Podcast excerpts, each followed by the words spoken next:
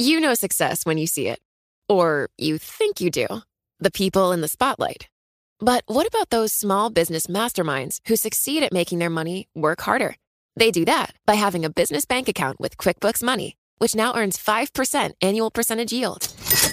Making your money work as hard as you do? That's how you business differently.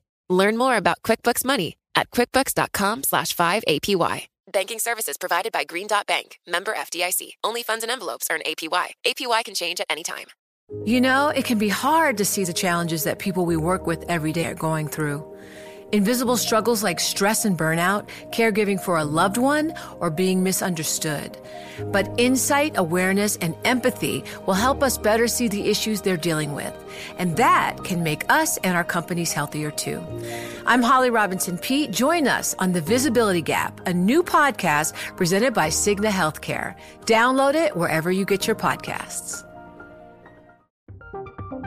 From Silicon Valley to Wall Street, the promise and perils of artificial intelligence are playing out on the world stage.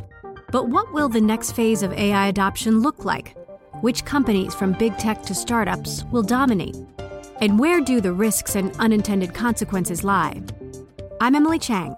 Join me at Bloomberg Tech in San Francisco, May 9th, to answer many of the industry's burning questions, alongside Snap's Evan Spiegel, Xbox President Sarah Bond, OpenAI's Brad Lightcap, top researcher Dr. Fei Fei Li of Stanford, and many more. More details and just a few tickets left at bloomberg.com slash techsf.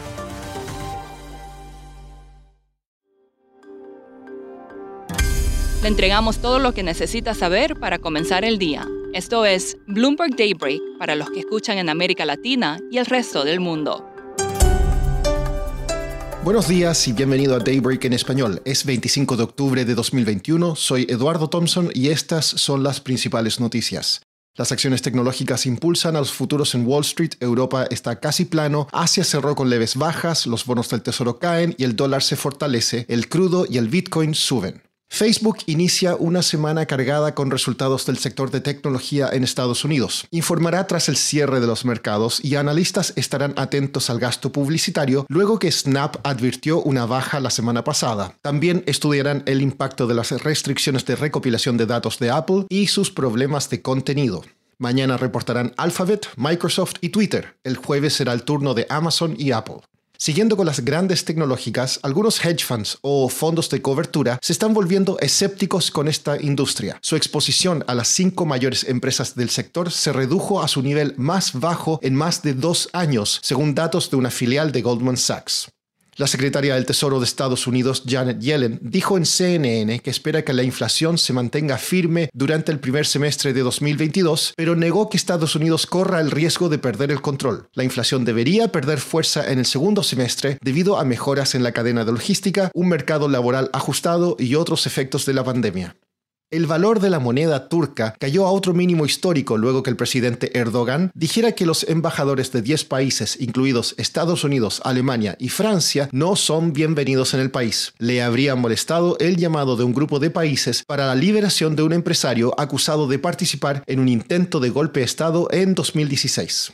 En México, la actividad económica en agosto subió 4,28%, por debajo de lo previsto, y cayó un 1,57% mes a mes. El desempleo fue de un 4,18% en septiembre. Mientras tanto, el huracán Rick se acerca a la costa mexicana y tocaría tierra hoy más tarde. En Chile, el apoyo al candidato conservador José Antonio Cast subió en la última encuesta presidencial CADEM al 23% de un 21% la semana anterior. El candidato de izquierda Gabriel Boric sigue en 20%. Otra encuesta muestra a Boric encabezando las preferencias, según Radio Bio Bio. En Argentina, Clarín informó que el gobierno cerrará negocios a partir de hoy por no cumplir con una medida de congelación de precios. En Perú, hoy será un día crucial para el gobierno de Pedro Castillo con la votación en el Congreso de aprobación o rechazo de su gabinete. María Cervantes, periodista de Bloomberg News en Lima, nos explica más. La primera ministra Mirta Vázquez irá al Congreso a presentar su plan de gobierno. Hay mucha expectativa sobre los lineamientos que ella pueda mencionar, dado que ya han pasado tres meses desde que Pedro Castillo tomó el poder y no se han visto pues grandes medidas ni anuncios. Ella tiene que pedir al Congreso la aprobación para su gabinete. Si el Congreso no le aprueba el gabinete, todos los ministros deben renunciar y el presidente debe nombrar una nueva primera ministra. Pero se espera que el Congreso la apruebe, ¿no? Porque es una persona mucho menos confrontacional que el anterior primer ministro y también hay temores de que si no la aprueban, el presidente pueda tener un gabinete radical ¿no? y no el moderado como el que ella representa. María, hace poco el Congreso pasó una ley que limita los poderes del presidente. ¿Nos puedes explicar un poco más sobre eso y cuál ha sido la reacción del gobierno? Bueno, el presidente de Perú puede hacer uso de un mecanismo constitucional que se llama la cuestión de confianza. Le puede pedir al Congreso que le apruebe alguna política, algún nombramiento, alguna reforma constitucional y si el Congreso le denegaba dos veces la cuestión de confianza, el presidente tenía la, el poder de disolver el Congreso y convocar a nuevas elecciones. El Congreso lo que ha hecho es limitar ese poder del presidente. El presidente puede seguir pidiendo la cuestión de confianza, pero solo sobre cosas muy concretas como sobre un ministro, una política exclusiva del, del gobierno, ya no sobre temas más generales. Y ahora está a merced del Congreso, porque el Congreso sí tiene la facultad de invocar la vacancia presidencial por incapacidad moral, que puede ser cualquier cosa. Entonces hay un desbalance de poder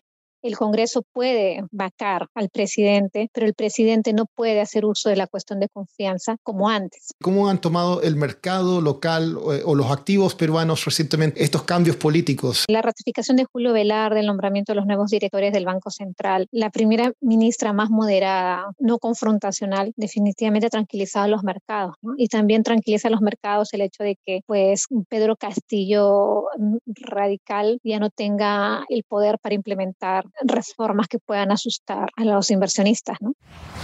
Por último, la película de ciencia ficción Dune ocupó el primer lugar en los cines norteamericanos este fin de semana con 40,1 millones de dólares en ventas de taquilla en su debut, según datos de Comscore. La película fue lanzada simultáneamente en HBO Max, algo a lo que su director, Denis Villeneuve, se había inicialmente opuesto. Eso es todo por hoy. Soy Eduardo Thompson. Gracias por escucharnos. Para conocer todas las noticias que necesita para comenzar el día, revise Daybreak en español en la app Bloomberg Professional. También puede personalizar Daybreak para recibir las noticias que desee. Eso es todo por hoy. Sintonice mañana Bloomberg Daybreak.